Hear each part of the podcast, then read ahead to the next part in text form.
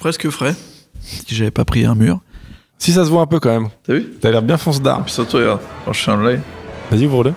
Vas-y, ouvre-le. En fait, il gonfle pas, mais tu sais, il est bleu, quoi. Non mais ouvre-le pour voir. Vas-y, ouvre-le. Il est ouvert, là, connard. Il va passer par toutes les couleurs. Tu vas faire du vert, du bleu. Ouais, j'avoue. Tu veux nous foutre la honte à Angoulême La Vignette, le meilleur podcast BD de l'univers. Enfin, euh, selon nous. Waouh Bienvenue sur La Vignette, le meilleur podcast de bande dessinée de l'univers, selon nous. Aujourd'hui, c'est un grand jour. Bah, déjà parce qu'on enregistre dans le studio, c'est la première fois, donc il y a de l'écho. C'est vrai. On enregistre à midi, c'est la vrai première fois, Oui, c'est- donc il y a de l'écho, pas du tout. Et surtout, pour la deuxième fois, ça fait quoi, une quinzaine d'émissions qu'on fait? Euh, ouais, même plus, hein, je crois, non? On est vraiment euh, Ouais, au Je sais plus compter, moi. C'est la deuxième fois qu'on reçoit une autrice qui a été citée comme référence par une de nos invités. Ah. Ah ouais, c'est vrai. Mais parce que c'est- qui la deuxième vieille C'était Ron de Moutafoukaz. Ah oui, c'est vrai, il avait été Ah cité aussi. Donc on est hyper content et donc l'invité aujourd'hui, vous l'avez vu sur le titre, c'est Anne Simon et on est ravi de la recevoir. Bravo. Bravo. Avec la réverb, c'est génial. Merci. Ah, on a l'impression qu'on est 500. 8, 8. Ouais, ok, 8. Ça va Anne? Ça va très bien. Merci. T'es contente d'être là? Oui, oui. Ça va, je suis parfaitement détendue. Ah mais non mais c'est vrai que ça t'a mis un coup de stress du coup. Alors qu'on est dans la même configuration que juste avant d'enregistrer.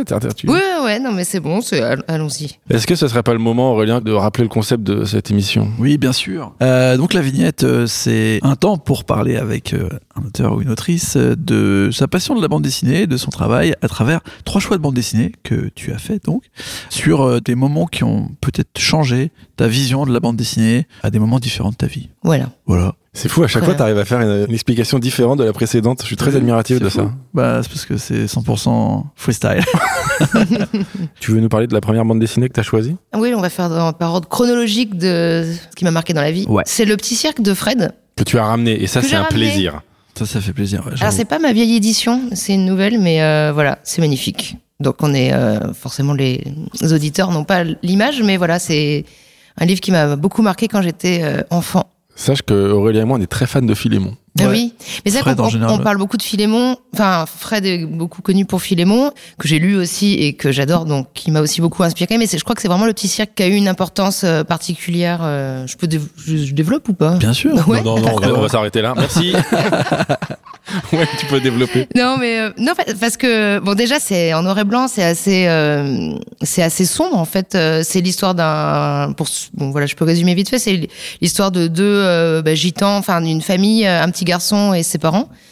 Et bon, il leur arrive euh, plein d'aventures un peu euh, extraordinaires. Enfin, ils font des rencontres euh, un peu bah, bizarres. Enfin, il se passe plein de choses. Et puis, je crois que c'est vraiment un album qui m'a permis de me rendre compte quand on pouvait avoir beaucoup de liberté en bande dessinée. Parce que, par exemple, à un moment, enfin, ils sont très pauvres. ils- enfin, on sent que c'est assez mélancolique en fait comme album. Et à un moment donné, ils sont, on les voit dans leur, enfin, c'est pas une caravane, une, une roulotte quoi. Et ils l'ouvrent. Et en fait, on se rend compte que les parents, ils ont une chambre de luxe. en fait. Enfin qui a une superficie immense alors qu'en fait la roulotte est toute petite. Donc vraiment je me dis mais on, peut se permettre de faire des choses comme ça. Et le lecteur est pas perdu. Enfin c'est vraiment c'est du Lewis Carroll quoi. On fait travailler l'imagination et, et, et j'y pense souvent moi quand je fais mes propres livres euh, À ça. Ouais. T'avais quel âge quand tu as découvert?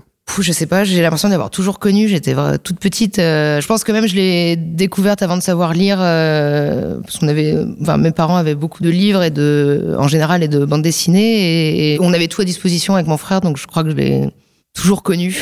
Mais je l'ai dû la lire, je sais pas, quand j'ai commencé à lire, quoi, ouais, peut-être vers 6, 6, 7 ans, quoi. Donc t'as été élevé dans un milieu de bande dessinée. Ouais. Bah super. Et de Ça quel type. C'est vrai ça. Mais euh, de quel type Tout plutôt dans le style de Fred ou aussi des choses plus euh, Oui, bah alors, après, euh. bah, j'ai lu tous les Tintins, les Astérix et tout ça. Mes parents étaient quand même, euh, ils étaient abonnés à Harakiri, euh, tout ça, donc tout, euh, les Réserves, les Bretéchés, tout ça. J'ai eu, euh, Mm.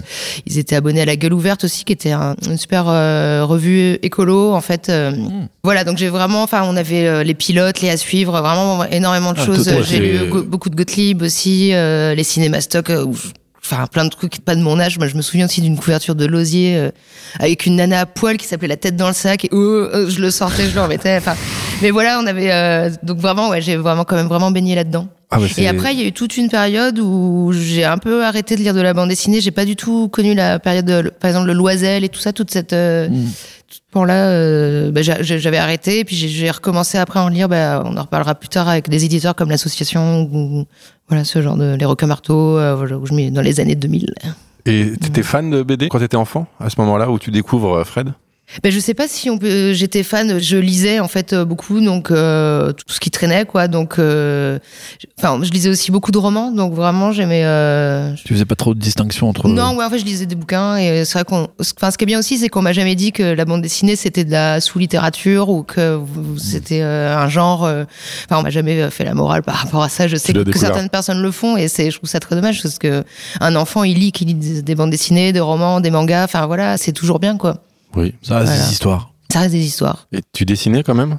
Et je dessinais beaucoup et je faisais des livres. euh, c'est ce qui m'a plu aussi quand j'ai commencé la bande dessinée, c'était de faire de l'auto-édition et je crois que ça vient. Enfin, l'enfant c'est vraiment à son importance quoi. Je faisais, euh, Tu je faisais, je faisais plein de petits livres. Hein Tu auto-éditais oui, tes bandes dessinées? oui, voilà, ouais. Enfin, en fait, c'était exemplaire unique hein, en général, mais et mon frère faisait les les préfaces et tout. Enfin, c'était assez sérieux comme truc. Ah ouais, ouais, ouais. Après, euh, donc euh, oui, oui, je faisais des, des livres, euh, des livres illustrés, des BD, tout ça, ouais. Mm, mm. Est-ce que t'as des, des histoires à nous raconter que tu faisais quand t'étais euh, enfant? Alors, je sais pas si ça volait très haut. Hein. Euh, non, mais euh, bah, après, il y avait deux autres personnages que je reprenais beaucoup. C'était, euh, vous, vous avez lu Fantomètre, peut-être pas? Oui. Ouais. Bah, c'est quoi j'adorais la bibliothèque verte ou C'était Rose, ouais. Rose. Georges Cholet. Et euh, il y avait deux personnages, euh, Ficelle et, et Boulotte. J'en parle souvent, qui sont les personnages secondaires. Et c'est un peu comme dans Tintin, dans Astérix. En fait, les héros, ils sont hyper, ils sont chiants, quoi. Enfin, moi, dans Tintin, je lis jamais sous il y a pas le capitaine Haddock.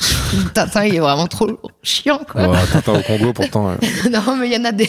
Ouais, Tintin au Congo, c'est. Je sais même pas si je l'ai déjà lu.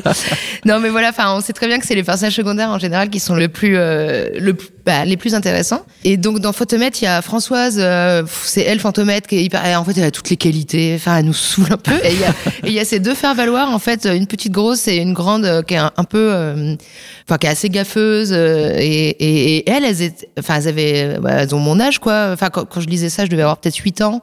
Et elles, elles sont enfants, elles vivent sans parents, elles font leur vie et elles sont complètement indépendantes. Et je trouvais ça génial.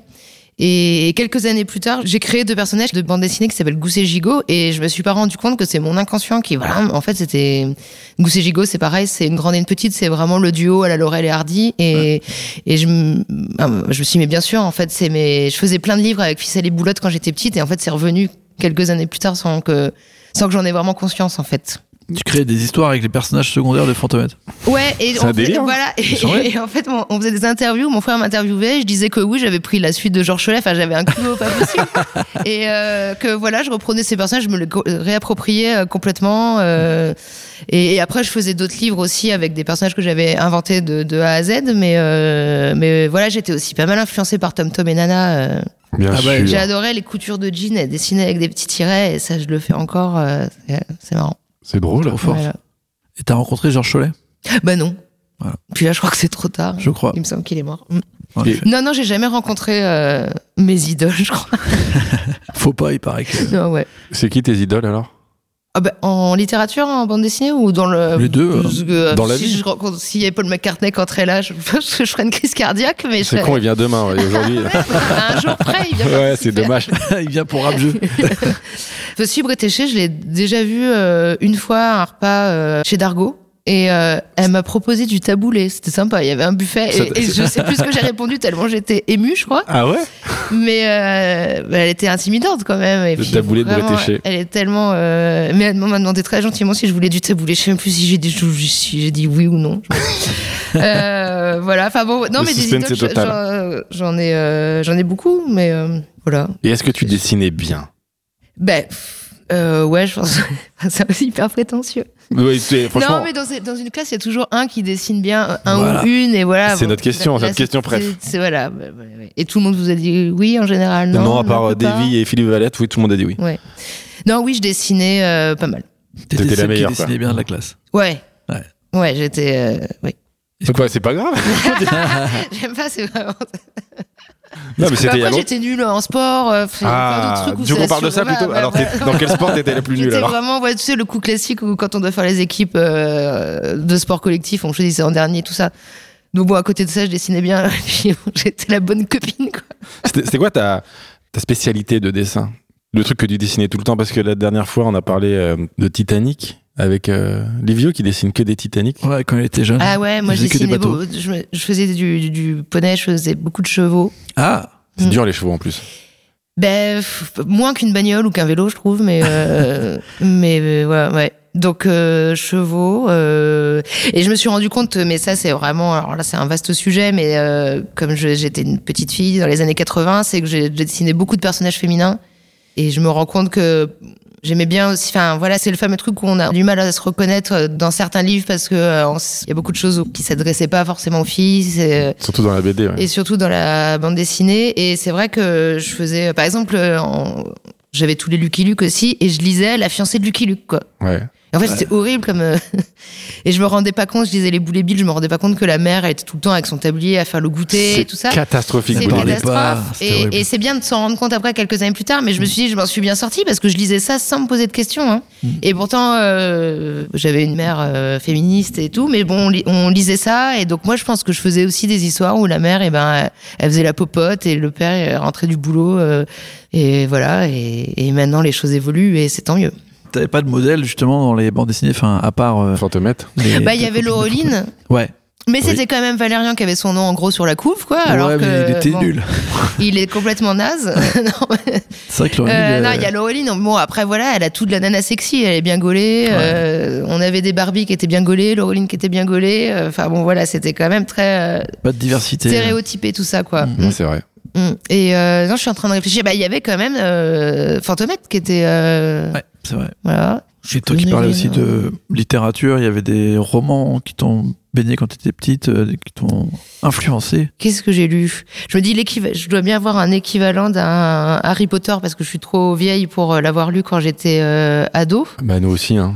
Ah ouais? Mm. Moi Ouais, non, moi, Harry. Potter, j'avais déjà 20 ans hein, quand il est sorti le film. Ah bah voilà. Quand les bouquins sont sortis, j'étais déjà trop vieux. Et euh, non mais attendez, euh, qu'est-ce que euh, Stephen King. ça ah oui alors euh, ah ouais j'aimais bien certains euh, romans euh, noirs ouais ça effectivement mais euh, qu'est-ce que bah alors attends euh, c'est pas grave. Hein. non bah oui non mais il y avait je, je suis en train de voir mais faut lui alors si quand j'étais plus petite j'adorais le petit Nicolas c'était Ah. mais là encore là, oh, bon maintenant faut toujours remettre dans le contexte mais là encore la mère elle est vraiment euh, Ouais, un peu. c'est pareil hein, elle est Ah, c'est euh, c'est une époque après. On, Voilà. pas, on peut Là, pas leur reprocher à ces, Après, ces voilà, je sais qu'il y a des petites filles aujourd'hui qui le lisent et qui se rendent compte que c'était, c'est pareil, il est dans une école de garçons. euh, Enfin, Ouais. voilà. C'est bien aussi, c'est de savoir qu'il y a ça qui a existé. On va pas non plus. euh, Et ça, tu le ressentais enfant qu'il y avait un problème de... Non, justement, pas du tout.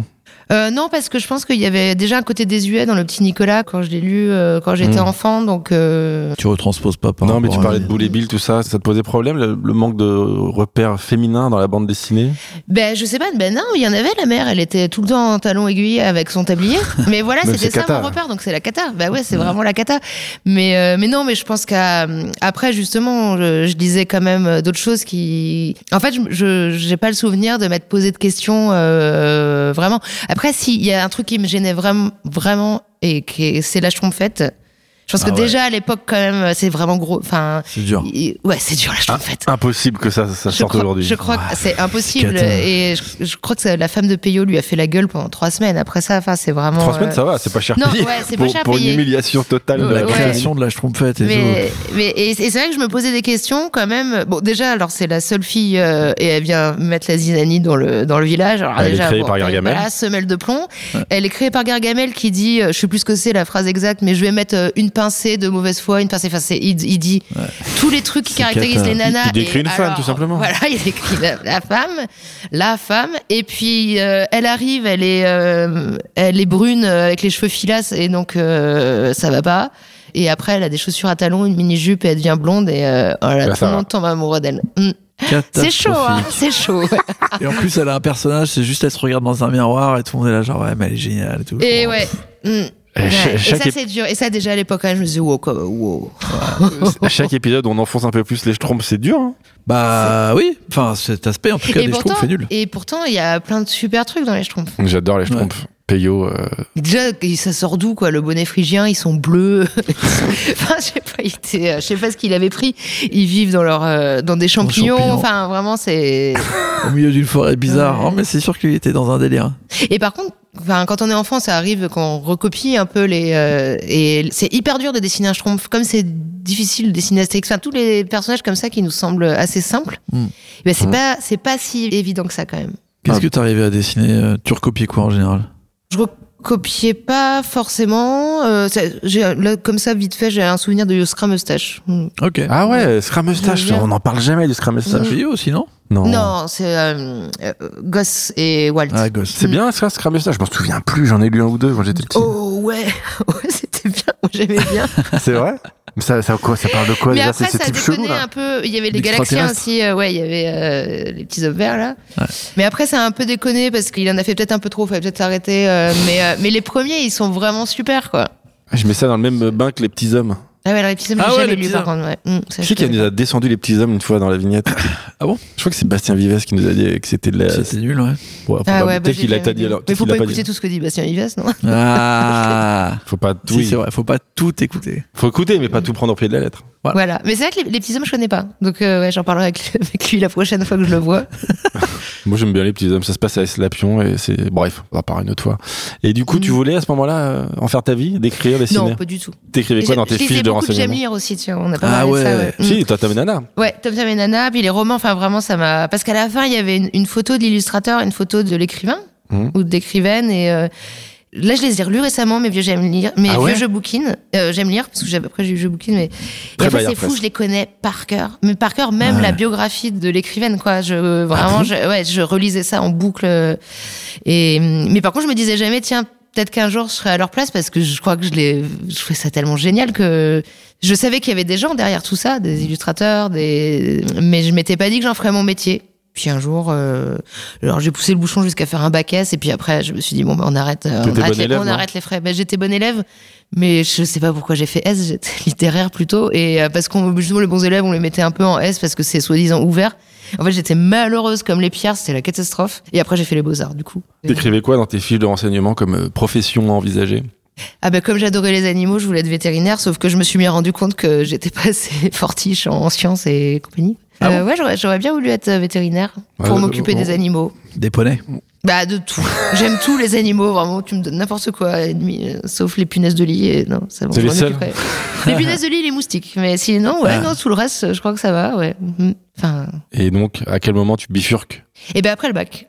Alors, est-ce qu'on grille des étapes là ou pas? Bah non, si. C'est quoi jusqu'au- jusqu'au- jusqu'au- Ah, vous voulez faire tout le Bah, déroulé de euh, ma ah vie non, Ah, non, non, non, non. j'ai pas 90 ans. Ah non, on est chaud. nous. On en fait, on, on fait mois par le mois normalement. Là, on est. ok. Ouais, là, euh, on a sauté plusieurs mois déjà. J'en ai fou. Non, mais jusqu'au- plus tard. Alors, Jusqu'au que- bac, t'es à fond dans la lecture Oui, je crois que j'ai vraiment toujours beaucoup lu, ouais. Mm. De la bande dessinée aussi, donc. Hmm, Tu consommes, Je pense que non. Je pense que quand j'étais au lycée, j'ai un peu arrêté de lire de la bande dessinée. Parce qu'à ce moment je me suis mis euh, à lire des, des classiques, des trucs comme ça. Parce que quand tu consommes les BD des parents, ce qui était mon cas aussi, ou enfin plutôt de mes oncles et tantes, mais à un moment, je me suis mis à acheter de la bande dessinée. Toi, c'est un truc que t'as. ah vécu. ouais, non. Ça, c'est venu après. À Angoulême, quand je suis devenue étudiante euh, aux Beaux-Arts d'Angoulême. Ah, donc, euh, dans ton enfance, tu disais pas, pour Noël, je voudrais. euh, Ah si, quand même. Si, bah, des Garfield. bah, c'est bien, c'est bien, Garfield. Pourquoi Garfield pas, ouais, Ouais. ouais. Moi aussi, j'ai acheté à fond Mhm. Garfield. Ouais. Si, si, c'est oui, c'est vrai que je les achetais pas. Je pensais que tu disais acheter avec. Non, euh, mais, genre, tu Si, consommais, si, quoi. Oui, oui, oui, je demandais quand même euh, bah, le. Oui, oui, oui, ouais. Oui, oui, on avait. J'avais pas que ceux des parents, j'avais des nouveaux. euh, ouais, ouais. Donc, Garfield essentiellement. Non, non, attends, il y avait d'autres trucs. euh, bah, bah, c'est Pouf Boule et Bill, là, que je continuais. Hein, euh, C'est- dur pour Boule et Bill. hein. Ils vont disparaître du coup des références à cause de ça, de cette époque. ouais. Bah, alors, je sais pas, il y en a encore? Des Boule et Bill qui sortent? Ouais, je, je me demande si son fils, Aroba, a pas repris le, le truc. Donc, Bah, Il y a euh, eu, il y a eu le- l'excellent film avec Marina Foïs et Franck Dubosc. Il y en a eu deux, je crois, en plus. Alors, je sais pas si tu ris J'ai ou pas pas. vu, j'ai pas vu, j'ai pas c'est vu, j'ai pas vu, mais la, la seule fois où j'ai vu une adaptation d'une BD que j'aimais bien, euh, c'était Adèle Blanc-Sec et j'ai regretté amèrement d'avoir payé ma place. Ah, bah c'était alors, moi, j'ai vu Valérian euh, parce que justement, on m'a. J'allais dire, on m'a forcé. Non, mais Qui a non, fait parce ça que moi, j'avais Très une vie de gratos. Non, mais ça, Ah, c'est ok. un peu- un peu. C'est forcé, Et ouais. euh, oh là là, j'arrêtais pas de regarder ma montre. Ouais. C'est horrible parce que moi j'ai pas été le voir pour ça parce que j'avais été tellement déçu par Adèle Blanc-Sec que Ouais, alors Adèle Blanc-Sec, je l'ai pas vu.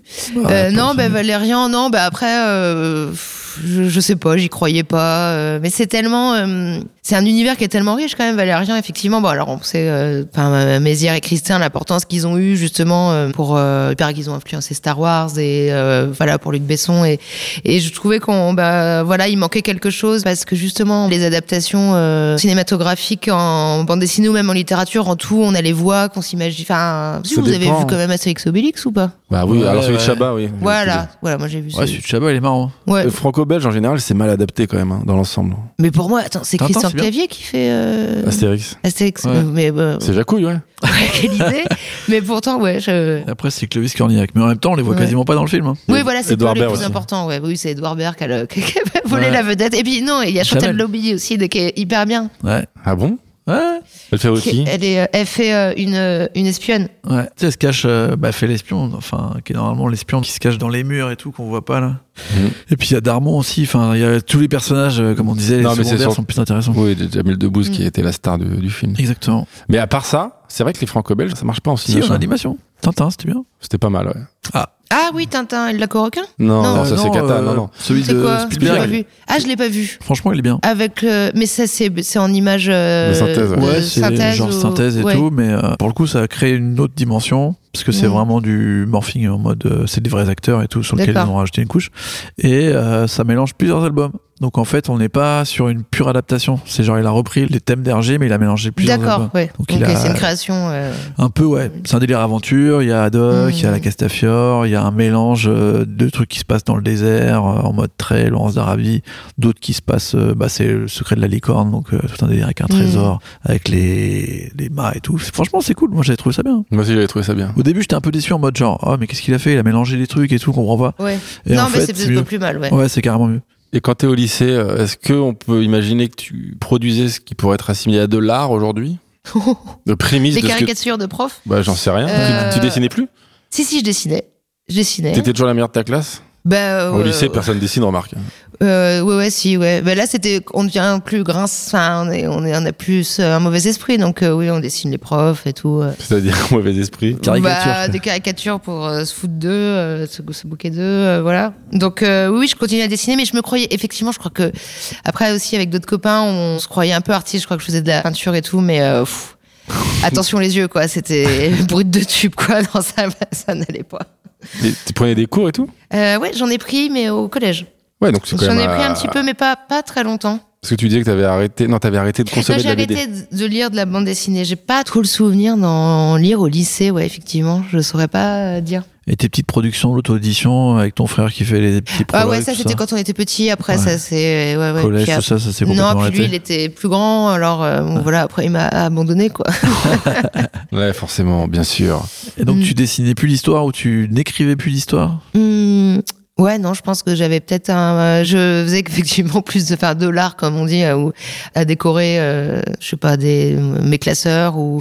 Et je voulais faire, comme je suis donc hyper euh, fan des Beatles. euh, je voulais faire une grande fresque dans ma chambre avec euh, Lucy in the Skies with Diamonds. Enfin, je voulais, j'avais fait, je faisais des croquis pour faire ça. J'étais partie dans d'autres euh, Ouais. et je l'ai jamais fait.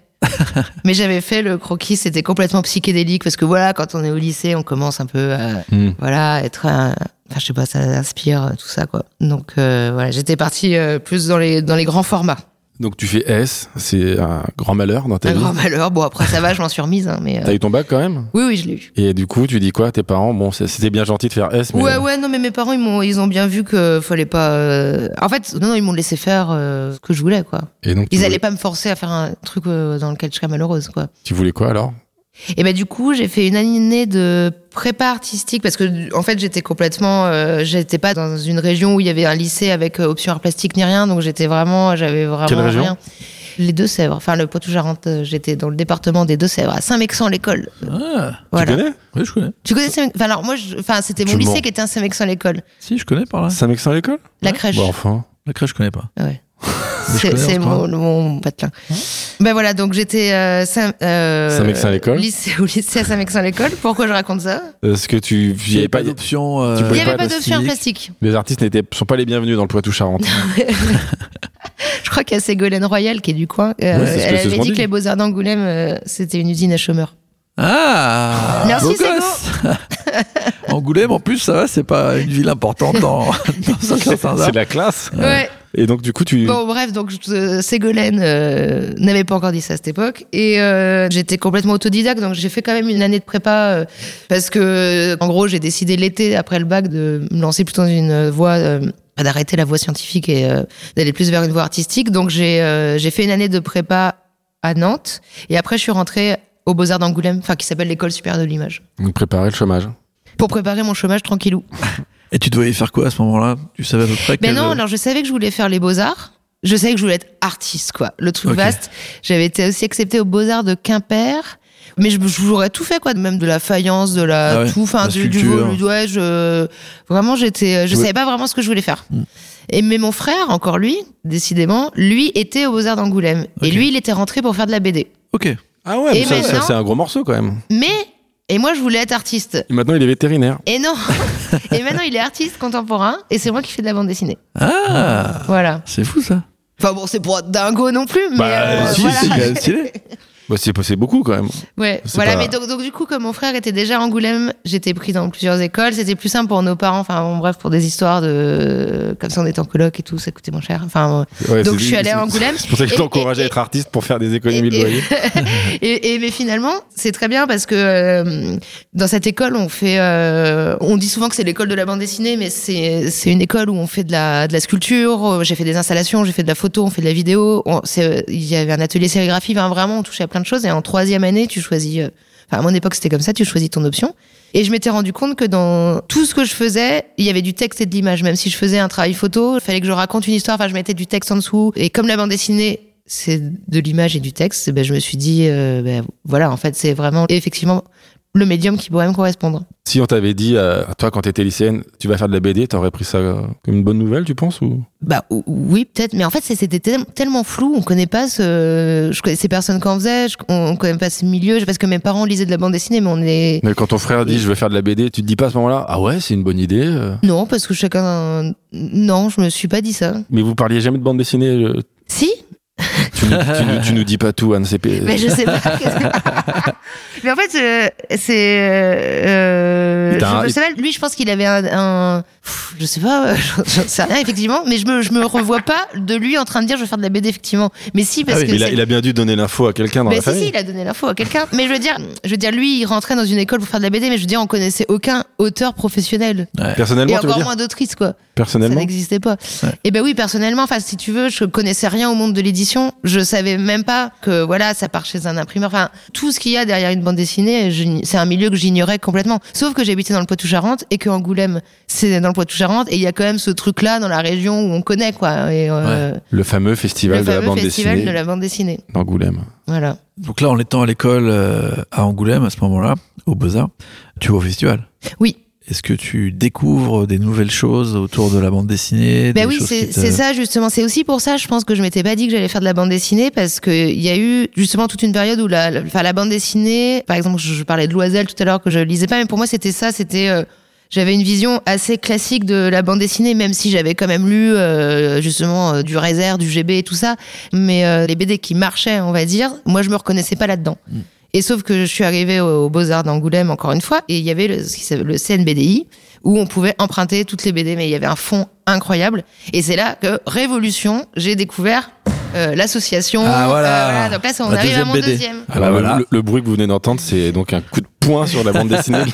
Ciboire de Chris, de Julie Doucet. Ah, Ah. canadienne. Et ça, ça a été révolution totale. De Ah, découvrir l'association, de découvrir des auteurs comme Jean-Christophe Menu, par exemple, euh, Julie Doucet, Matt Conture. euh, ben, en fait, c'est que j'avais jamais vu ça de ma vie, quoi. Ils avaient, euh, on, là, on n'est plus dans Boulébile, quoi. Je peux te dire que c'est le choc. euh, Ça, tu découvres ça. Et euh, je découvre ça ben, en début des années 2000. Enfin, je suis arrivée à Angoulême en 99. Ouais, ouais. Et donc, je lis tout. Je crois que je lis tout le catalogue de l'association. C'était même avant que, c'était un petit peu avant que Persepolis paraisse. Ouais. Et vraiment, je, je suis sciée, quoi. Parce que déjà, bon, alors, euh, moi, j'ai jamais fait d'autobiographie, mais euh, c'est des auteurs et des autrices qui. Boris l'enfant patate, c'est pas une histoire vraie? Non, tu sais. Non, non, mais je- j'en j'en apprends on, tous les on jours. pourrait se demander, ouais. et Gousse Gigot n'existe pas en vrai non plus. Ah, ok. Je suis un peu déçu. mais, Mais, euh, mais voilà, donc, euh, mais- et, et en fait, Julie Doucet, bah, pour, euh, euh, là, je suis assez ravie parce qu'elle est dans les trois finalistes pour le Grand Prix d'Angoulême et, euh, et je pense qu'elle a eu une importance euh, vraiment très, très importante pour beaucoup de dessinateurs et dessinatrices actuelles. Et elle fait de l'autobiographie où elle est complètement sans filtre. Elle raconte ses rêves, elle raconte qu'elle a une bite, elle raconte, enfin, et, et, et avec un dessin qui, bon, bah voilà, qui est, qui est très emprunt, enfin, de l'underground américain, qui fait penser à vrai. Robert Crumb, qui est avec beaucoup de trames euh, et vraiment euh, autant graphiquement, ça m'a vraiment beaucoup inspiré. Et puis dans ce qu'elle racontait, voilà, même, moi, si j'ai jamais été vraiment attirée par l'autobiographie, parce que je trouve que c'est un exercice très très difficile à faire. J'aime en lire en tout cas, et, euh, et oh là là, le, le- c'est en francs, tu te rends compte Le- On est vraiment 109 francs. 109 voilà. francs. On est Donc sûr. tu vois, ça date. Et puis après, voilà, il y avait, il y avait les, Lewis Trondheim aussi, euh, que j'ai commencé à lire à cette époque. Donc après, lui, il était chez Dargo déjà, enfin, il avait fait euh, les Lapino. euh, Ouais. Ouais. voilà, mais j'ai j'ai vraiment lu tout- toute cette génération d'auteurs à une importance euh, grande. Je pense à Fabio Viscogliosi aussi, qui est, je sais pas si vous voyez, qui est également euh, musicien. Et J'adore ses bandes dessinées aussi. Et, et voilà, donc ça a été un peu cette révolution où ben, je me suis remise à lire beaucoup, beaucoup de bandes dessinées à cette période. Donc, euh, comment tu découvres euh, tout ça? C'est au CNBDI, c'était le Centre national de la bande dessinée, où il y avait une bibliothèque où on pouvait emprunter euh, 5 BD par semaine, ou je sais plus ce que c'était. Et il y avait vraiment, il y a tout là-bas. Il y avait tout le fond, t'as tout quoi. Euh, tu trouves absolument toutes les BD, euh, même des fanzines. euh, donc en fait, j'empruntais beaucoup, beaucoup de BD là-bas. Et il y avait aussi une très chouette librairie où régulièrement il y avait des soldes. Et comme euh, quand on est étudiante, on est fauché, ben voilà, mais j'achetais aussi pas mal de trucs. euh, Et, à ce moment-là, c'est une, une évidence qu'il faut que tu fasses de la bande dessinée. Non, j'hésitais quand même toujours parce que je, je faisais, euh, j'aimais bien aussi quand même faire des installations, l'art contemporain, tout ça. Enfin, je- vraiment, j'étais influencée pas mal aussi par Net Messager. Des, vraiment, j'aimais bien mélanger. En fait, je savais pas exactement ce que j'allais faire de ma vie, mais je faisais des objets. Je me lançais pas à cette époque dans des longues histoires. Je faisais encore une fois des auto-éditions, mais c'est pas forcément en BD. Ça pouvait être euh, des genres euh, de, de recherche, euh, des, des, des divagations, quoi. Enfin, dans des trucs, euh, bon, voilà. Euh, je faisais des, des pochettes surprises avec. euh, J'avais fait des albums Panini aussi, parce que je trouvais que ça Ah se ouais. rapprochait de la bande dessinée. Parce que, et où en fonction de ce que tu collais comme image, les images formaient les cases de bande dessinée. En fonction de ce que tu collais comme image, et bah, ton histoire pouvait changer parce que, euh, voilà. Donc en fait, j'aimais bien jouer avec euh, le livre, en fait, l'objet livre. C'est ça qui m'intéressait beaucoup à l'époque, quoi. Et tu commences à faire des petites BD ou pas encore Et je commence à faire des BD avec des copains euh, de promo. On faisait aussi de- du fanzine, euh, on lançait des revues. Le collectif est très important dans, je trouve, dans les écoles d'art. C'est les, les rencontres qu'on fait. Les professeurs sont importants, mais euh, les rencontres qu'on fait euh, avec les autres étudiants euh, sont aussi primordiales, je pense. Les profs d'art à Angoulême, ils sont gentils avec la bande dessinée ou? Non. Non Pas plus qu'ailleurs Non, non, c'est quand même. euh, alors, je crois que ça a un peu changé maintenant, hum, parce que c'est complètement absurde. de- de- c'est ce genre de guéguerre entre la bande dessinée qui serait euh, le parent pauvre euh, de, enfin, de l'art contemporain. Ou... Mais si, il y a quand même euh, un peu de mépris. euh. Ah ouais Mm. Mais du coup, ça te refroidissait pas, toi Bah non, mais en plus, euh, c'est c'est comme. Enfin, moi, ça m'est déjà arrivé en dédicace. Pourquoi je m'énerve? Non, mais ça m'est arrivé une fois. En dé- ça m'est arrivé une fois en dédicace où il y a une. euh, Je dédica... dans une librairie généraliste et je dédicaçais euh, une bande dessinée, quoi. Et il y a une vieille euh, qui passe à côté de moi qui fait Ah, c'est de la bande dessinée, je déteste la bande dessinée, mais en m'agressant, je lui avais rien demandé en plus. Tiens pas. Et, euh, et je lui fais mais pourquoi vous, vous vous avez même pas regardé pour vous parler de quelque chose que vous ne connaissez pas? Et non, mais je déteste la bande dessinée. C'est comme si on disait je déteste la littérature. Euh, Il y a du Harlequin, euh, il y a du Zola, il y a du Ouais. Welbeck, il y a du Stephen King. Enfin, en fait, euh, il y a c'est la bande dessinée, c'est pareil en fait.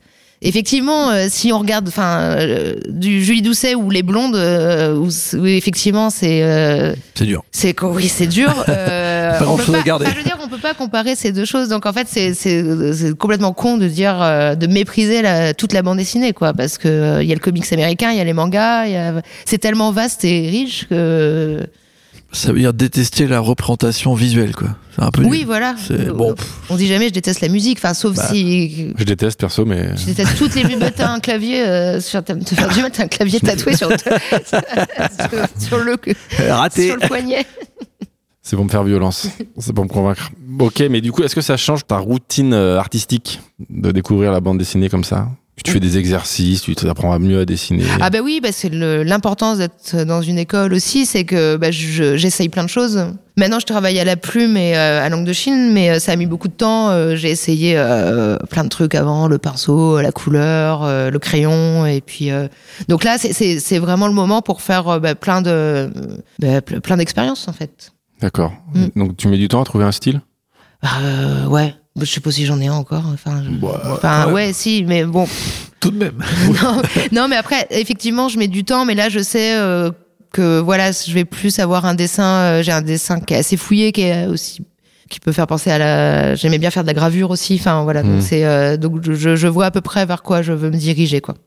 T'y es pas encore? Et j'y suis pas encore. Mais non, mais en plus, je suis pas fini, quoi. Enfin, on- vraiment, quand on a 20 ans, euh, c'est la cata, quoi. On a l'impression d'être euh, le- le- les rois du monde, alors qu'en fait, euh, On est nul. on est, on est- voilà, mais, mais voilà. Puis il a trouvé son style, il a trouvé euh, de qu'est-ce que j'ai envie de raconter. Et là, tu sais tout de suite ce que tu veux raconter quand t'es Bah en- non. à l'école d'art, non? Pas de Là, t'as t'as envie de Non, raconter un truc, contre- mais tu sais pas quoi. Ben, si je fais, je fais beaucoup d'impro, ben justement, c'est aussi euh, grâce à l'association. euh, Il y a Loubapo aussi, euh, cette l'ouvreur de bande dessinée potentielle qui euh, bah, qui commence à publier euh, des recueils euh, à cette, à cette période. Donc tout ça, je me il y a Sfar aussi, c'est vrai que j'en ai pas parlé, mais euh, parce que je le lis plus trop maintenant. Mais Sfar, il a, il a décoincé vraiment énormément de choses, je trouve. Et en gros, il, il nous permettait de dire, ben, on n'est pas obligé de faire de la bande dessinée à l'ancienne avec le crayonné en bleu. Il faut aussi lâcher le trait. euh. Donc en fait, je me suis rendu compte que si mes personnages se ressemblaient pas exactement d'une case à l'autre, eh bien, c'était pas si grave et que je, je- la- l'important c'était ce que j'allais raconter. Tu fais plus de crayonner alors? Et ouais, alors bon, après maintenant j'en fais parce que faut, euh, j'en fais, mais vraiment très, je fais vraiment des crayonnés très euh, très rapides et vraiment ils sont pas du tout poussés en fait mes crayonnés. Je place simplement mon texte et euh, et vite fait mais l'emplacement, enfin les dessins, mais je je je fais vraiment pas beaucoup de crayonnés non, encore toujours. euh. Parce que ça, tu trouves que ça t'emmène vers un résultat après, plus intéressant ou c'est pour Ouais, gagner du que- temps? euh, Non, c'est parce que euh, si je fais un crayonné qui est trop poussé, euh, de toute façon, le crayonné rapide, il est toujours mieux que le résultat final, mais euh, mais si je fais un crayonné qui est trop abouti, après, je perds complètement, euh, mon dessin devient trop rigide et ça va pas. Waouh. C'est le côté euh, spontané que tu préfères garder Ouais, Donc il y a des choses à laquelle tu veux pas ressembler quoi. que je veux pas Il y a ressembler. des dessins, ouais, parce que je pense à des tout ce qui est dessin très réaliste, ça, ça te, ça t'ennuie quoi. Mais non, mais j'en ai fait hein, des trucs euh, un peu euh, à la Bilal euh, euh, avec euh, Ah ouais tout bien dessiné là, oulala, estompé, euh, les visages euh, avec toutes les paupières, les sourcils, cils par cils et tout, mais euh, wow, ça, ça faisait vraiment dessin de, de salon de coiffure quoi. Et tu le faisais bien? Ah bah euh, ouais ouais ouais. La conviction, absolument pas du tout. Et du coup, comment tu termines ton école de- d'art Et ben en passant mon diplôme, Bravo. Voilà. T'as eu combien j'ai eu les félicitations du jury. Ouais, t'es vraiment Euh, excellent voilà. élève. hein. Mais Non mais moi c'est chiant. Côté bon élève. Non. Ah, nous, on mais- déteste. nous. mais- et après je suis rentrée. Au bout de trois ans j'ai passé le DNAP. Et après je suis rentrée en équivalence aux Arts Déco à Paris. Pour Ok. passer aux choses sérieuses. Voilà. Dans l'idée de faire de la en, déco en ou- illustration. Ah, tu voulais. Ah, pour faire Mhm. peut-être de. Pour faire, euh, bah, je sais pas. euh, de- Mais là, ça a été. J'ai découvert encore autre chose, parce que j'ai découvert le milieu de l'illustration que je ne connaissais pas du tout. Et là, tu te dis, c'est peut-être ça euh, ma voie. Et ah oui, là, c'était décidé que j'allais faire de la bande dessinée, et, et oui, oui. Et être millionnaire. Grâce à ça. Ouais, alors heureusement, je me suis jamais dit ça, parce que sinon, euh, il aurait mieux fallu que je fasse à autre chose, quoi. Et donc, comment ça se passe? Comment t'organises ta vie pour arriver à, à tes fins? À mes fins, D'être euh, dessinatrice de bande de, dessinée de, de pas avoir faim à la fin du mois, tu veux dire Voilà. ça, ouais. Euh, ben, ben, sont tes démarches J'étais à Paris. Ben, alors après, j'avais regretté en plus de ne pas avoir fait les arts déco de Strasbourg, qui sont aussi très réputés, mais alors j'y connaissais rien. Donc j'avais été pris aux deux écoles, mais je suis allée à Paris. Et l'avantage, c'est que c'est vrai que bah, à cette époque-là, on n'envoyait pas de PDF par Internet, on, on allait rencontrer les éditeurs. Donc c'est vrai qu'assez rapidement, moi, je, je suis allée, euh, on, on, on fait un book, quoi. Enfin, et je suis allée démarcher euh, Bayard, par exemple. Donc je- on revient à Ah. Jamir et tout ça. Ah, tu voulais faire Et euh, des un de mes premiers boulots euh, a été pour Jamir, donc je suis allée, euh, voilà, c'est, j'ai mis un pied euh, dans Bayard et Tu faisais quoi pour J'aime lire Tu illustrer les histoires? Euh, j'ai fait des histoires, euh, j'ai fait aussi, euh, parfois ça pouvait être des illustrations pour Astrapi ou pour des choses. Voilà, donc plus, en fait, c'est très dur de gagner sa vie avec la bande dessinée, donc il faut, l'illustration jeunesse est un bon moyen pour commencer, euh, Mmh. voilà, à gagner sa croûte. Petit tricks pour nos auditeurs qui veulent devenir euh, dessinateurs. Ben oui, parce que c'est sûr que la bande dessinée, c'est quand même un, un- un travail. euh, c'est contraignant, c'est long. De faire une planche, enfin une illustration, ça va, c'est un peu la récré quoi à côté. Ouais. Et puis ben maintenant, euh, les avances que proposent les éditeurs sont de plus en plus faibles et, euh, et, et on met, si on considère qu'on met à peu près un an à faire un livre et qu'un éditeur propose 7000 euros d'avance, ben tu vois bien que tu peux pas vivre avec ça quoi. Ouais. Donc il y a d'autres choses, il y a les bourses du CNL, il y a, mais euh, mais voilà, c'est compliqué. Et moi j'avais choisi aussi parce que ce que j'ai oublié, j'ai oublié de parler de Misma qui est mon éditeur de cœur, fondé par euh, Eldon Guillermo et Soka Fish, euh, qui sont des jumeaux qui sont également auteurs de bande dessinée. Et un des deux, euh, donc Eldon Guillermo, était avec moi au Beaux-Arts d'Angoulême et on s'est connus après comme ça. Enfin, on a et quand Misma a commencé. euh, euh, on a commencé par faire du fanzine, des revues collectives et, et après ça s'est professionnalisé. Mais au début, euh, je savais que mes premiers livres, je voulais les faire avec eux en fait. Donc euh, et comme c'est un éditeur alternatif, euh, ben, au début on se payait même pas. Donc il fallait que je sorte mes livres, mais euh, mais j'étais pas payée. Donc bon, pour La Geste d'Aglaé qui était mon premier livre, j'avais demandé une, une bourse au CNL. Mais voilà, c'est quand même ça reste assez précaire. Mais pour moi, c'était très important de rester avec euh, avec Misma qui était vraiment, je savais qu'il respecterait mon travail et c'était vraiment avec eux. que- Voilà, c'est ma famille. C'est mes, c'est des super bons potes et et voilà. Et après, j'ai fait des livres chez Dargo aussi, qui est une plus grosse maison d'édition et donc forcément où les avances ne sont pas les mêmes. Mais euh, mais j'ai voulu, comme je suis vraiment très très attachée à l'édition indépendante. Alors donc tu as ton diplôme, tu viens vivre à Paris, Ouais. Tu te rends compte que les loyers sont hors de prix.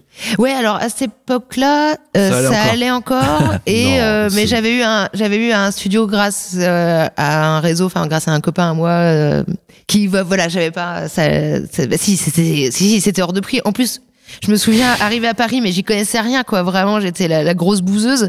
Et comme euh, comme les les Arts Déco, c'est dans le cinquième à côté du Panthéon. Avec ma mère, on va pour chercher, on va voir les agences immobilières à côté du Panthéon. Bien sûr, Et on meilleure, leur dit notre meilleure budget. idée. on dit on cherche et en fait on nous a rionné quoi. C'est-à-dire? Ben parce que notre budget, comment vous, c'était impossible que je trouve ne, ne même pas une cabine à chiottes dans, dans, dans le cinquième, tu vois, avec ce que j'avais comme budget, quoi. Donc, euh, donc finalement, j'ai atterri dans le 20e et qui a euh, un arrondissement que j'adore et heureusement que. je- Mais, mais voilà, j'y connaissais tellement rien que. Et puis après, je suis arrivée. Enfin, moi, je venais de l'école d'Angoulême à cette époque. euh, je, je reviens un tout petit peu en arrière, mais on nous laissait les clés la nuit, on pouvait bosser. Ah oui. J'avais un atelier à moi. Et là, j'arrive aux Arts Déco où euh, même les chaises d'eau, c'est Stark qui les a designées, quoi, tu vois. Et j'avais l'impression d'arriver à la sécu. Oui, c'est vrai. Enfin, c'est Stark qui a fait plein de. Tu enfin, pises voilà, sur des freebox quoi. Non, mais- et, et, et, et, et tout le monde, je trouvais que tout le monde était bien habillé et tout. Et vraiment, j'ai, c'était un peu le choc des cultures, quoi, quand même. Et toi t'es t'es arrivé avec tes sabots en bois et, Voilà. Et, en plus, de paille. et en plus, j'arrivais en, en équivalence, donc tout le monde se connaissait. Et, Ah oui. Voilà. Mais qui était dans ma promo? Catherine Meurice, Ah. la grande Catherine Meurice, en lice aussi pour le Grand Prix Angoulême. Bah ouais. On est heureuse. Tu dois, tu dois Et- voter toi? Ouais, je vote, ouais. Ah, t'es- Crève-cœur alors. Ah ouais, c'est un peu crève-cœur là. Mais je sais que je serais vraiment heureuse que Julie Doucelet et je suis persuadée que Catherine sera Grand Prix un jour. J'en suis euh, sûre à 100%. Bah ouais. Et elle le mérite. Donc, euh, mais tout ça pour dire qu'il y avait Catherine qui était arrivée en équivalence aussi, qui vient des Deux-Sèvres euh, comme moi. Donc ça on est devenu, on s'est, on s'est soutenu quoi. Entre bouseuses donc. Ouais, ben ça va, ça, elle s'en est bien sortie. Et- Il y avait euh, quoi dans ton book à cette époque quand tu proposes à des éditeurs et tout euh, T'as quoi dans ton book? Dans mon book, ouais, c'est compliqué parce que c'est, vous me dites si je suis trop longue. non Pas du tout. Ouais. ah, on a toute l'après-midi. C'était aussi, c'était aussi la, la période où il y avait, malheureusement, j'ai envie de dire, une vague qui arrivait qui était ce qu'on appelait la BD girly. Ah oui. Tu penses à qui? C'était euh, avant Pénélope Bagieux, hein, je pense. Margot non, mais- Motin, tout ça Mais en fait, qu'est-ce qu'il y avait euh, Je sais pas, je sais même pas si c'était, ou alors c'était peut-être les débuts de Pénélope aussi. Ouais, enfin c'était les blogs, le et Ouais. et Blogspot. et le truc, c'est qu'on nous poussait un peu à faire des histoires de filles, quoi. Et je sais que j'avais fait, un- j'avais été démarcher certaines euh, euh, revues euh, féminines pour essayer de voir. En fait, euh, j'avais, on m'avait, euh, j'avais, on envoyé bouler, quoi. Mais en fait, tant mieux. Mais en fait, je- parce que c'était, je me forçais un peu à, à faire ça. Mais finalement, euh, souvent, comme on, on commençait à dire quand même qu'il manquait de femmes dans la bande dessinée. J'avais l'impression parfois qu'on m'appelait uniquement parce que j'étais une nana mais pas forcément parce qu'on s'intéressait à mon travail. Et c'est vraiment pénible. C'est ce truc où euh, il y avait des tables rondes où on mettait toutes les, bah, comme c'est des filles, on va les mettre ensemble, sauf que ça veut absolument rien dire parce que on peut- on- mon travail peut se rapprocher de celui d'un dessinateur. Enfin, c'est euh, donc il y avait ce truc euh, de la BD Girl. Oui, parce que tu me demandais ce que j'avais mis dans mon book. Oui, Aurélien demandait ça, ouais, absolument. Ben voilà, donc j'avais peut-être essayé de faire un book un peu de dessin féminin, mais ça n'avait pas marché. Comment on pourrait définir d'ailleurs la BD girly, comme tu dis? Mais en fait, ce terme, il est vraiment nul. Un peu. Et puis euh, bah, Pénélope euh, Baju, bah, alors la troisième en lice pour le Grand Prix, parce que voilà, pour la première fois il y a trois femmes. Parce que Pénélope, voilà, elle, elle a fait son blog, il a été édité. Malheureusement, elle, elle a fait plein de petites de petites parce que c'est les éditeurs je pense aussi qui ont commencé à ça. publier euh, des sous Pénélope Bagieux et, et puis elle elle a tracé sa route et, et elle s'est complètement renouvelée et voilà et elle a, elle a pas du tout à rougir de ce qu'elle avait fait mais c'est bah, c'est les effets de mode en fait où il y a quelque chose qui marche euh, donc euh, voilà on va y aller et euh, en gros la BD de femmes, on nous parlait, on nous, alors moi j'ai entendu des conneries comme quoi euh, on a une sensibilité tellement différente que voilà il faut que. Alors est-ce qu'il y a, une- il y a peut-être une écriture féminine parce que forcément on, on écrit, on dessine en fonction de ce qu'on a vécu donc euh, ça on est d'accord mais euh, qu'est-ce que je disais là au lieu de m'énerver toute seule? Non, Non. mais c'est que non, mais voilà, c'est que euh, on avait l'impression que les femmes ne pouvaient rien raconter d'autre que euh, je suis allée acheter des chaussures, il n'y avait pas ma pointure, euh, j'ai eu mes règles, j'ai mal au bide. Enfin, et mais Julie Doucet, elle parle de ses règles, et c'est vachement bien et c'est intéressant. En fait, ça, ça dépend de comment tu le fais. Voilà. Donc, euh, en Donc, fait, cette truc girly là, La réponse, on l'aura jamais, Aurélien. qu'est-ce que j'avais Enfin, voilà, bon. Digression. Donc, tu étais forcé à parler de tes chaussures, euh, de tes Non, règles. bah, de- non, mais je Ça pense que j'ai vu. Non, mais ça marchait pas. Il te le disait? Non, mais ça marche pas. Mais qui? Personne? Non. Euh, la presse qui- féminine à qui t'as envoyé Ah oui. à Glamour, ou j'imagine. non, je sais plus ce que c'était. Non, elle m'avait dit même pour faire les dessins qu'accompagnerait la- la gym, pour faire les abdos et tout ça, collerait pas.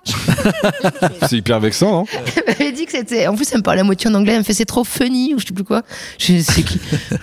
Il a dit quoi? Ah, je, je sais plus. C'était. oh, Je crois que je sais plus. C'était par courrier en plus, je crois. Ça t'a pas pris la peine de. de Mais répondre. non, mais en plus c'est pas grave, hein.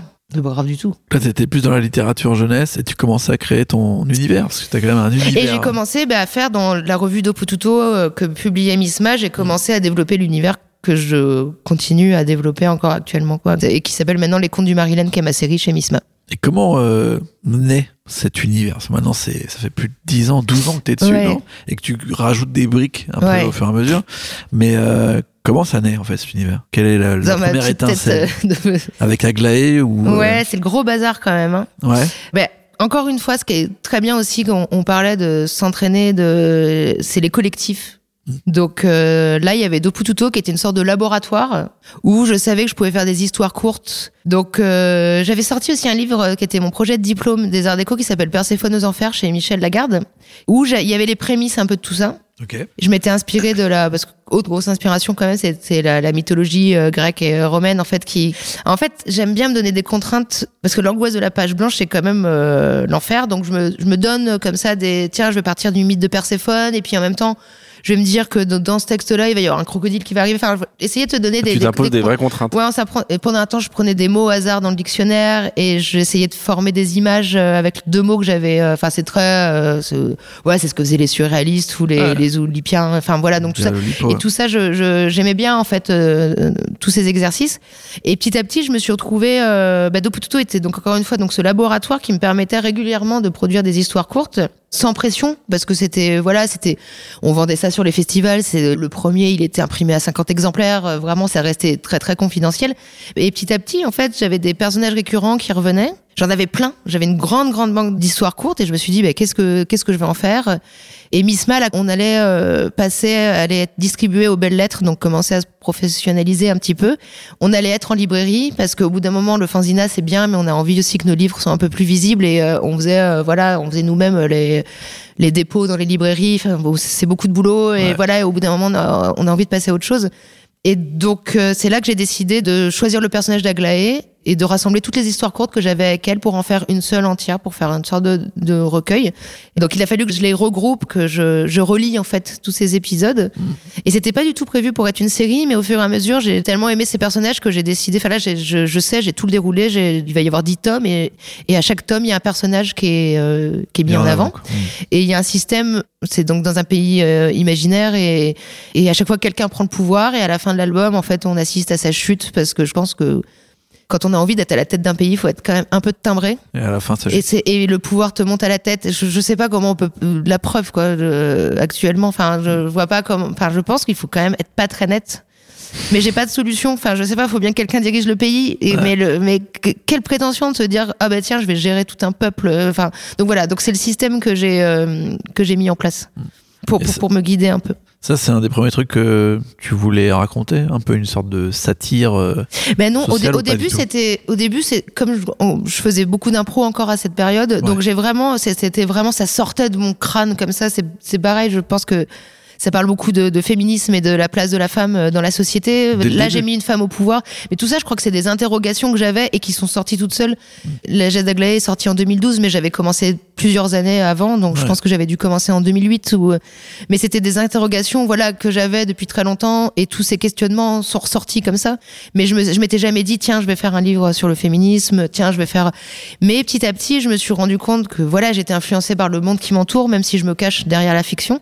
Et là, ben, le, le dernier euh, tome qui sort euh, le 6 mai, qui s'appelle L'Institut des Benjamines, est, est très inspiré par euh, les Lebensborn du régime nazi. Je sais pas si vous voyez, c'était des Les nazis, pouponnières. ouais, je vois ce que des c'est. ouais. poupe- ouais, ben, les pouponnières nazies, c'est horrible. Enfin, c'est et donc tout ça, je, je me suis dit qu'effectivement, sans le vouloir, petit à petit, je parle en fait de la de la connerie humaine, de la bêtise humaine, de la folie humaine, de- et, et tout ça. Voilà, je me dis que c'est mon fil conducteur, mais au début, c'était c'était vraiment sorti comme ça. Maintenant, c'est un peu plus construit en fait tout ça. T'es devenu engagé? Eh ben, je pense que je, je, je- ouais, je- mais j'ai plus conscience de mon engagement qu'avant. Tu t'appliques Mais, plus à être mais, engagé mais par contre, je sais que j'attends toujours de digérer quelque chose avant d'en parler. Ok.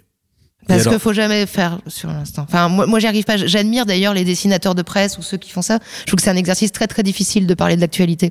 Et avec le recul, justement, est-ce que il y a certains des albums, alors que ton univers il est grand et tout, et que ça fait presque 10 ans, 15 ans que t'écris, des albums que t'aurais changé ou t'aurais écrit différemment ou avec ce Euh, genre de réflexion ou pas du tout? Pour ce schémisme du coup, Ouais. euh, non, mais en fait ils sont bien comme ça. Mais par contre, euh, c'est sûr que j'a- j'aurais peut-être plus construit dès le début parce que je me suis retrouvée parfois dans des nœuds scénaristiques. Alors c'est ça que j'aime bien faire aussi, c'est de- comme j'avais toutes ces histoires courtes, enfin, il y a une histoire de couronne en fait. La couronne est une espèce de leitmotiv qu'on suit et qui, qui est le symbole du pouvoir en fait. Et puis je sais plus, il y avait une histoire où j'ai un moment Aglaé la père et elle est enceinte. Et puis chronologiquement ça collait pas avec tous mes trucs parce que j'avais aussi une- dans Lapin qui était une revue de l'association, j'avais fait Sixtite impératrice qui est le deuxième euh, opus. Et tout ça j'a- j'arrivais plus à les relier entre eux, ça collait pas. Donc à chaque fois j'ai dû trouver des, des- des- parfois je me suis pris la tête en fait pour essayer de, de relier tout ça. Et je, je pense peut-être que j'aurais euh, j'aurais fait ça plus euh, enfin autrement. Mais euh, mais sinon non je pense que j'ai pas je les assume en fait euh, ces bouquins. Et comment tu t'organises justement quand c'est un univers comme ça? Moi, ça me passionne, mais genre tu mets des post-it au mur, euh, comment tu ouais ton- j'ai un euh, j'ai un carnet avec toutes mes notes où régulièrement je fais du tri dedans Ouais, j'ai des j'ai des post-it, euh, je me fais un chemin de fer aussi assez rapide maintenant quand même pour voir un petit peu où je vais.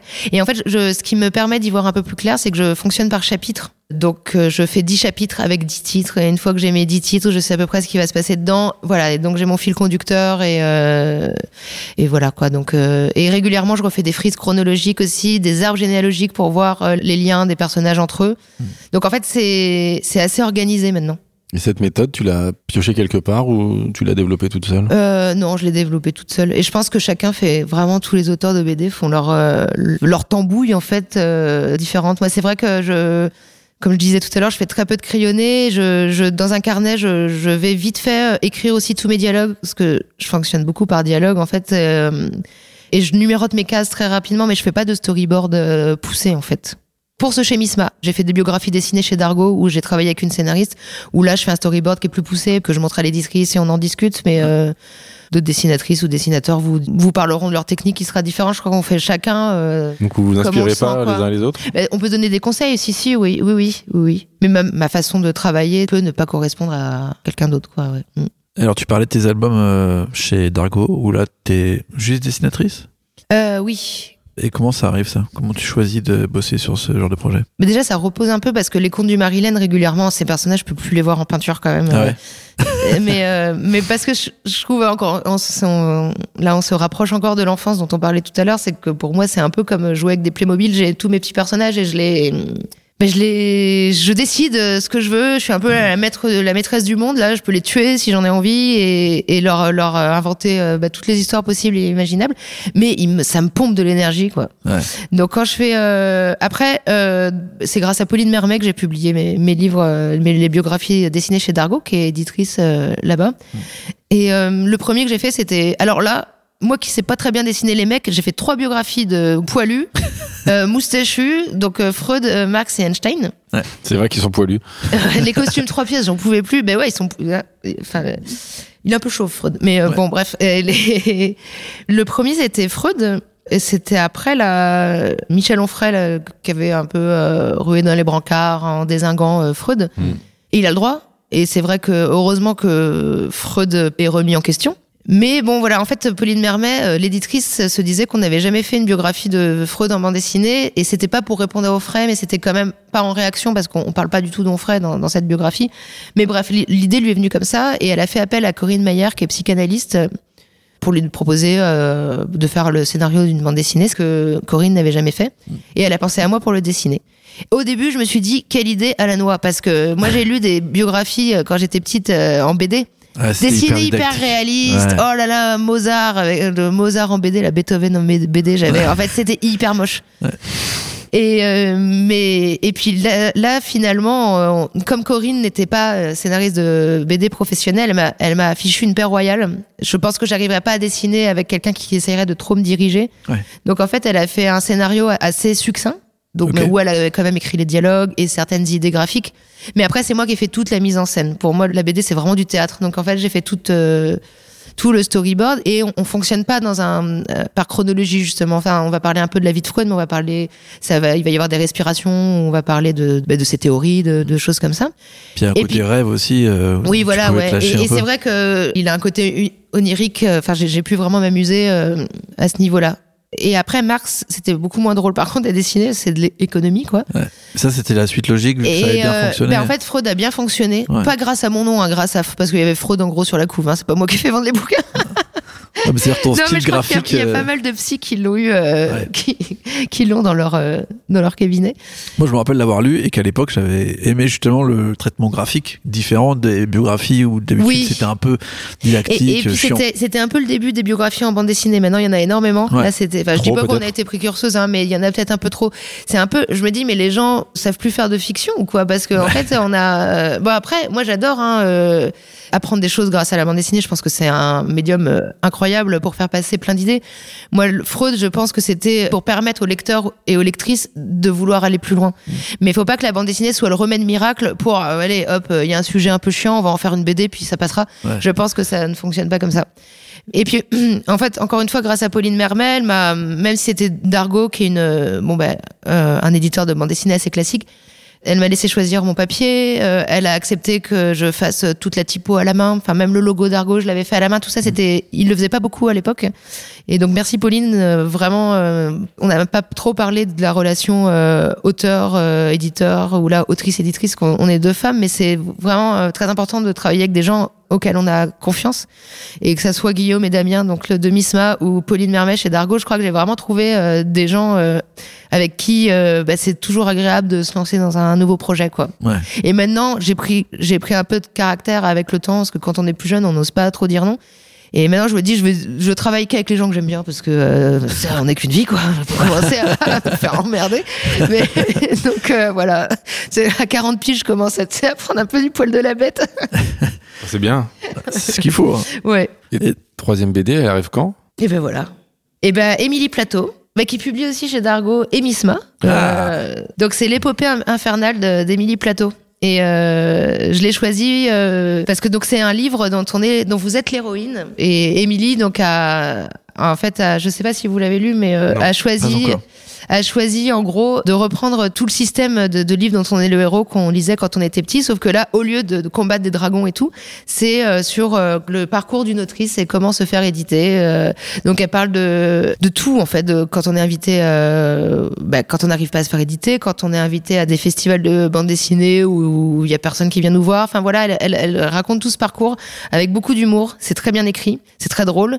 C'est assez dur d'y arriver, donc on se rend compte que c'est compliqué. Parce que le, le, le Graal, en fait, le but du jeu, c'est d'être Grand Prix à Angoulême? Et là, on se rend compte que c'est, euh, C'est dur. et- ouais, je trouve que c'est euh, c'est mieux que là. On parlait de la bande dessinée qui permet de faire passer des messages, et je pense que c'est encore plus efficace que, euh, par exemple, une grande thèse sur euh, le- le- la situation des autrices euh, actuellement. Parce que là, Ouais. elle, elle parle de tout. Elle parle justement du terme autrice en lui-même, qui en fait, euh, il y a quelques années, euh, hérissait le poil de beaucoup de personnes et qui maintenant est quand même un peu rentré dans le dans le langage courant, bon, pas tout à fait, mais quand même. Ouais. Et donc, elle, voilà, elle, elle raconte avec humour que bah, les correcteurs orthographiques euh, veulent tout, proposent autruche à la place tout le temps. Enfin bon, voilà, des, des trucs. euh, Donc, elle, donc, elle va parler de, de ça. Du, euh, vraiment, c'est c'est très vaste. Elle, euh, elle aborde plein de plein de sujets importants et toujours avec du, du recul et énormément d'humour et et voilà, il faut lire euh, Émilie Plateau. Elle a fait aussi d'autres livres autobiographiques euh, que je vous conseille. Moi non plus, chez Misma, euh, d'autres chez Six Pieds Sous Terre. Euh, et Noir, euh, qui est chez Dargo. Je suis en train de faire sa grosse promo là. Elle est, Eh oui, là. mais et elle- Noir euh, chez Dargo, qui est l'adaptation euh, d'un livre de Tania de Montaigne. Et ça t'a vraiment euh, marqué comme livre ou tu fais juste la promo de- d'une amie Mais non, mais oh La- Alors là, le mauvais esprit. non, alors euh, non, ça m'a vraiment. Pourquoi j'en parle mal du coup? Mais t'en parles très bien justement.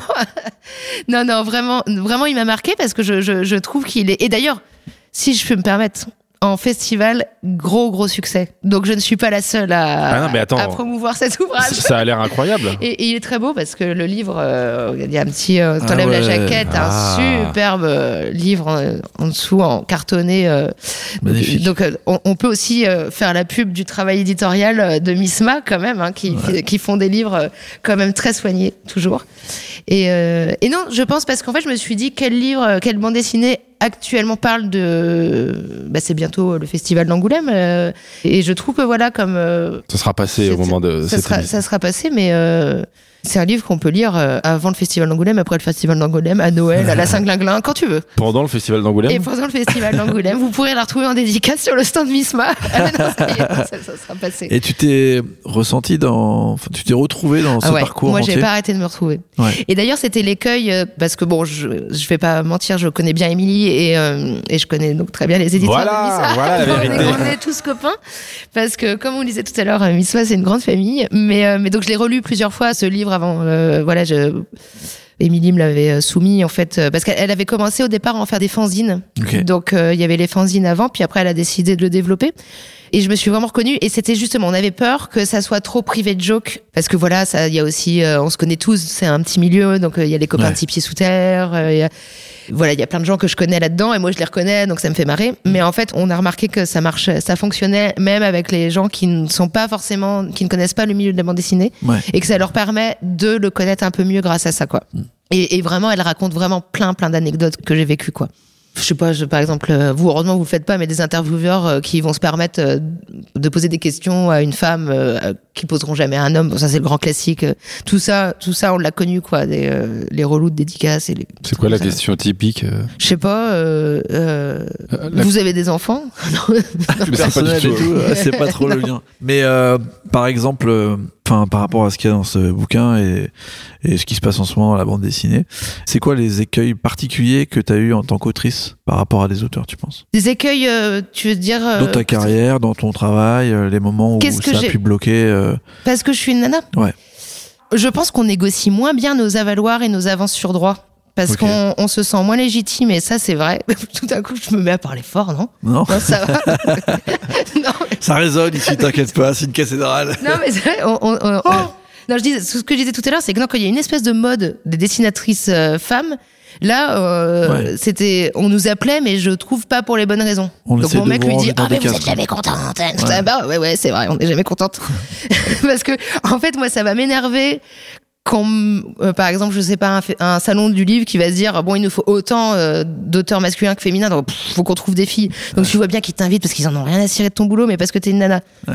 Donc effectivement, on râle. Tu fais bah d'accord, C'est on, m'appelle parce que voilà, il faut bien. euh, ou alors ils arrivent pas à trouver des autrices alors qu'il y en a 10 000 maintenant. euh, voilà, il suffit de, de chercher. Enfin, même pas de chercher, elles sont là. Mais c'est vrai parce que une- nous, on nous a félicité d'inviter beaucoup d'autrices. Ouais. Ça n'a jamais été euh, une démarche. hein. Oui, bah, c'est ça. C'est qu'en fait, on aura tout réussi quand ça deviendra, euh, quand la question se posera plus en fait, de. Non, savoir. mais alors, en tout euh, cas, nous, on se la pose pas. Ouais, c'est ouais. même l'inverse. On essaye d'éviter un peu les nanas parce qu'elles sont, elles parlent plus, elles sont, tu vois, elles sont non, tout. Elles se prennent des minutes. Tu vas te prendre un C'est ça, toi, ton truc, c'était pas du tout le chute du vélo. c'est- la dernière émission. C'est Leeson qui s'est énervé contre toi. Euh, oui, non, non. Donc du coup, on nous appelait pour les mauvaises raisons. Et après, c'est sûr que quand on est complètement absente, ça nous gonfle aussi. Parce qu'on est là. C'est, ça, c'était en, en 2016, quand il y avait 30 noms en lice pour le Grand Prix, et c'est là que tout a un petit peu changé, que Ouais, les créatrices de bande dessinée, il y a eu le collectif BD Égalité qui s'est fondé, et ça a fait, euh, ça a un peu dépoussiéré euh, tout ça, et tant mieux. Voilà, donc euh, parce que justement, quand euh, il y a eu ce problème sur 30 noms, qu'il n'y a aucune autrice, c'est un festival international, donc on parle même pas des autrices euh, que françaises. Il y en a aux États-Unis, il y en a au Japon, il y en a en Suède, il y en a partout. Donc c'était ça qu'on dénonçait. Mais tout de suite, ça a été, euh, on nous a dit ah oui, mais voilà, on va pas fonc- fonctionner avec des quotas. Mais non, on demande pas des quotas. C'est que simplement on existe et on demande à être présente. Et maintenant, je pense par contre que pour euh, la sélection du meilleur album, euh, enfin pour les fauves, euh, maintenant je pense qu'il y a pratiquement autant de femmes que d'hommes et, euh, et naturellement. Et je pense pas que Non, mais c'est sûr. donc voilà. Donc en fait voilà c'est ça, c'est les écueils qui a pu y avoir. Ouais, c'est c'est aussi d'être euh, peut-être qu'on nous prenne mo- moins au sérieux. Je pense que Ouais. sur les euh, sur les sujets qu'on peut aborder, mais tout ça c'est en train de changer. Là, moi, je le vois, je fais, euh, je, je vais dans des écoles d'art, euh, ça m'est arrivé de faire des jurys ou des workshops, et, euh, et là, il y a toute une génération qui arrive, qui est extraordinaire, moi, je trouve. Hein. Où elle, où justement, il y a, nous, je pense qu'on avait un féminisme qui était assez timide encore à, à mon époque. Où on, j'ai jamais considéré que féminisme était un gros mot, hein, loin de là. Et justement, mais je pense qu'on avait, euh, c'était pas, c'était moins a- assumé, ou alors on se rendait pas compte, ou on a été trop gentil euh, trop longtemps, on a accepté pas mal de choses. Et là maintenant, euh, c'est en train de ruer dans les brancards et euh, attention les yeux, quoi, ça va vraiment être bien. C'est-à-dire que, que c'est quoi la Ben, tendance? ben, je trouve que c'est très intéressant ce qu'elle raconte. Ben, ben non, c'est qu'il y a, il y a plein de. C'est que justement, elles ont beaucoup de liberté. Et puis justement, on, on- ben, c'est ça, c'est que c'est ni fille, ni garçon, ni. Enfin, il n'y a pas une écriture féminine comme on disait euh, tout à l'heure. C'est. Ben, c'est simplement que c'est du travail, un travail de qualité et que. plus de casse, quoi. Ouais, voilà. Parce qu'il faut toujours mettre les gens dans des dans des cases de. BD. Et, euh, et voilà, non, mais c'est parce que ju- justement dans les écoles d'art, c'est plutôt des étudiantes, il y a plus euh, une population féminine que masculine en général, sauf à Angoulême pendant longtemps parce que c'était une école de bande dessinée et il y avait plus de mecs. Ouais. Mais là maintenant, euh, voilà, c'est il y a, je pense que euh, voilà, il y a une toute euh, une nouvelle génération d'autrices et, et des auteurs aussi très bien qui arrivent et qui sont bien. Et quand tu écris, toi, ou tu dessines, tu réfléchis à- au prisme du féminisme ou Pas du tout? Euh, non, mais par contre, je fais plus attention à plein de choses en fait. Je pense. Après, faut faire attention parce qu'il faut pas non plus euh, trop euh, se dire oh là là, je vais gaffer ou je vais faire ci ou je vais faire ça. Ben non, parce que moi, je parle de ce dont j'ai envie de parler sans me dire. Enfin, ça vient comme ça, tout seul. donc, c'est les sujets que j'ai envie que j'ai envie d'aborder. Ça peut être le féminisme, comme le racisme, comme euh, autre chose. Hein, mais euh, mais Non, mais t'as pas Mais- peur parfois de faire, tiens, merde, là, je suis peut-être un peu trop dans du boulet bill, euh, malgré moi. euh, non. non? Merde, dire ça dans mes BD Je pense pas. non, non, mais aujourd'hui, il y, a- il y a beaucoup de gens qui sont accusés, parfois euh, par maladresse, mais de, de choses qu'ils n'avaient pas forcément envie de Ouais, véhiculer. mais ça faut faire attention quand même, ouais. Mais après faut pas trop, euh, faut pas trop faire gaffe parce que sinon on va, On fait on- plus rien. ouais, on C'est va, la censure. on- ouais.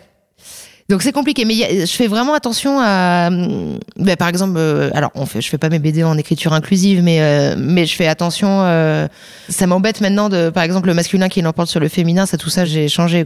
Si euh, Comment tu fais, du coup, sans écriture t'as, t'as des, t'as des astuces. euh, soit tu trouves un terme générique, tu dis euh, la population au lieu de, des hommes et des femmes, tu vois. Enfin, tu, je, je fais quand même attention à ça. Et moi, j'ai quand même plus de personnages féminins, donc euh, c'est souvent euh, du coup accordé au féminin, mais euh, mais je fais attention à ça. Waouh. Oui, c'est c'est quand même chaque minute dans ton travail, quoi. Tu... Ah là là, ouais, on n'a pas une vie facile. Hein. Non, ouais. Et là, le prochain album qui sort, c'est bientôt? c'est le 6 mai 2022. Et donc, on est sur On aura un nouveau président ou une nouvelle bah, pile présidente. poil, je crois. Nouvelle Ouais. guerre Ouais. aussi. Euh, ah putain, arrête. Cette angoisse. Mais mon livre là, celui l'Institut des Benjamines, Ouais. je l'avais écrit il y a un an et demi et je l'ai juste fini, mais euh, et vraiment ça se finit mal parce que comme je disais tout à l'heure, ça aborde un peu, euh, ça fait des clins d'œil un peu au nazisme et tout. Et quand je le dessinais, là, tu vois, là, je faut me faire disais- attention. Hein? Ouais, ouais, ouais. Mais euh, non, mais c'est pour dire que c'est pas bien. Hein Oui, oui, qu'il faut oui. faire gaffe quand même.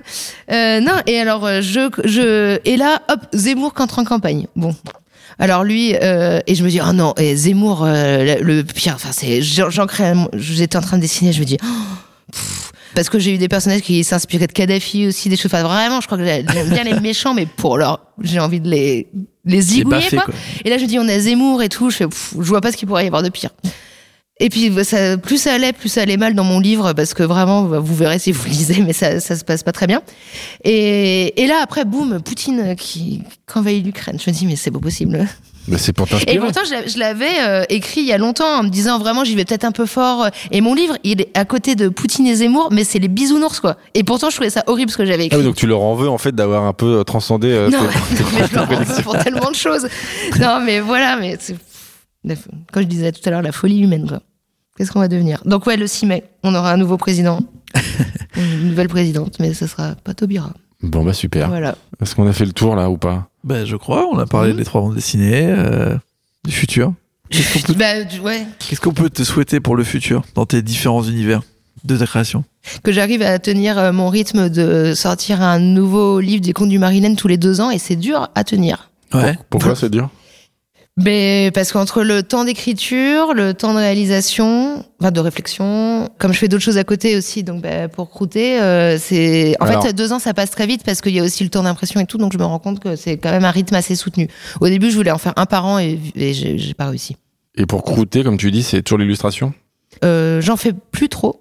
Ouais. Non, mais je- là j'ai un projet d'adaptation euh, en bande dessinée des histoires pressées de Bernard Friot et ça donc je dis pour croûter mais non parce que je prends vraiment beaucoup de plaisir à le faire donc faut pas que ça ça soit considéré Non, comme mais un on, on peut gagner de l'argent mais, et, mais et du aimer coup, son travail. voilà, effectivement, je vais m'atteler à ça, euh, voilà, bientôt. Bon, et si tu devais euh, dire quelque chose à la Anne Simon, enfant, qui voulait être vétérinaire, tu lui dirais quoi? Bosse les maths Ou tu lui dirais laisse tomber et concentre-toi sur le dessin? Ben, je lui dirais de savoir dire non. Parce que c'est assez compliqué, je trouve. De savoir s'a- s'affirmer. Je crois j'étais une petite fille assez timide et, euh, et, et ça s'est arrangé euh, avec le temps. Mais, euh, mais voilà, je pense que euh, j'étais très réservée. Et voilà, de, de, de, de savoir s'imposer. Sans trop s'imposer non plus, parce que. euh, Enfin, sans trop s'imposer, si, mais de- d'écouter, en fait, de, de faire que ce qu'on a envie de faire. Parce que je pense que souvent dans la vie, je me suis forcée parfois à faire des choses et que c'est pas bien. Bon, c'est un message pour tous nos jeunes euh, auditeurs qui Les souhaitent un jour euh, percer dans la bande dessinée. Sachez dire non. En tout cas, euh, on était ravis de te recevoir. Ben oui, Grave. ben, merci pour votre invitation, c'était très agréable. Pour nos auditeurs, euh, Angoulême est passé, mais pour nous, c'est la semaine prochaine et c'est la première fois qu'on y va. Tout à fait. Donc, on est censé faire un, un épisode spécial Angoulême. Oui. Aïe. Mais nous, on va se revoir là-bas, du coup. Ah bah oui, Tu feras partie de ces gens qui nous snobberont pas et qui nous montreront euh, les, les tricks, les, les endroits, non? Ah Non, bah oui, oui, si vous voulez, moi je, je suis pas là long. Mais ah non, mais vous partez le samedi. Et Mais moi je suis là que le samedi, le dimanche. Ah, Aïe, aïe, bon, on te laissera des messages un peu cachés euh, dans, les, dans les endroits du. On mettra des petits géocaching. Mais euh, voilà, bah, Bon. bah, profitez bien de votre premier festival d'Angoulême alors. Merci. Merci beaucoup, merci Anne, Bah de rien. merci Johan au son. Euh, ça a été le, la réverb ou tout le monde va s'en rendre compte qu'on était dans une immense pièce? Je pense qu'on va s'en rendre compte. Ok. Non, on aurait dû chanter une chanson. Aurélien, on se remercie comme d'habitude mutuellement. Merci, merci. On se dit à très bientôt et puis euh, gros bisous. À très vite. Et ben bonne journée.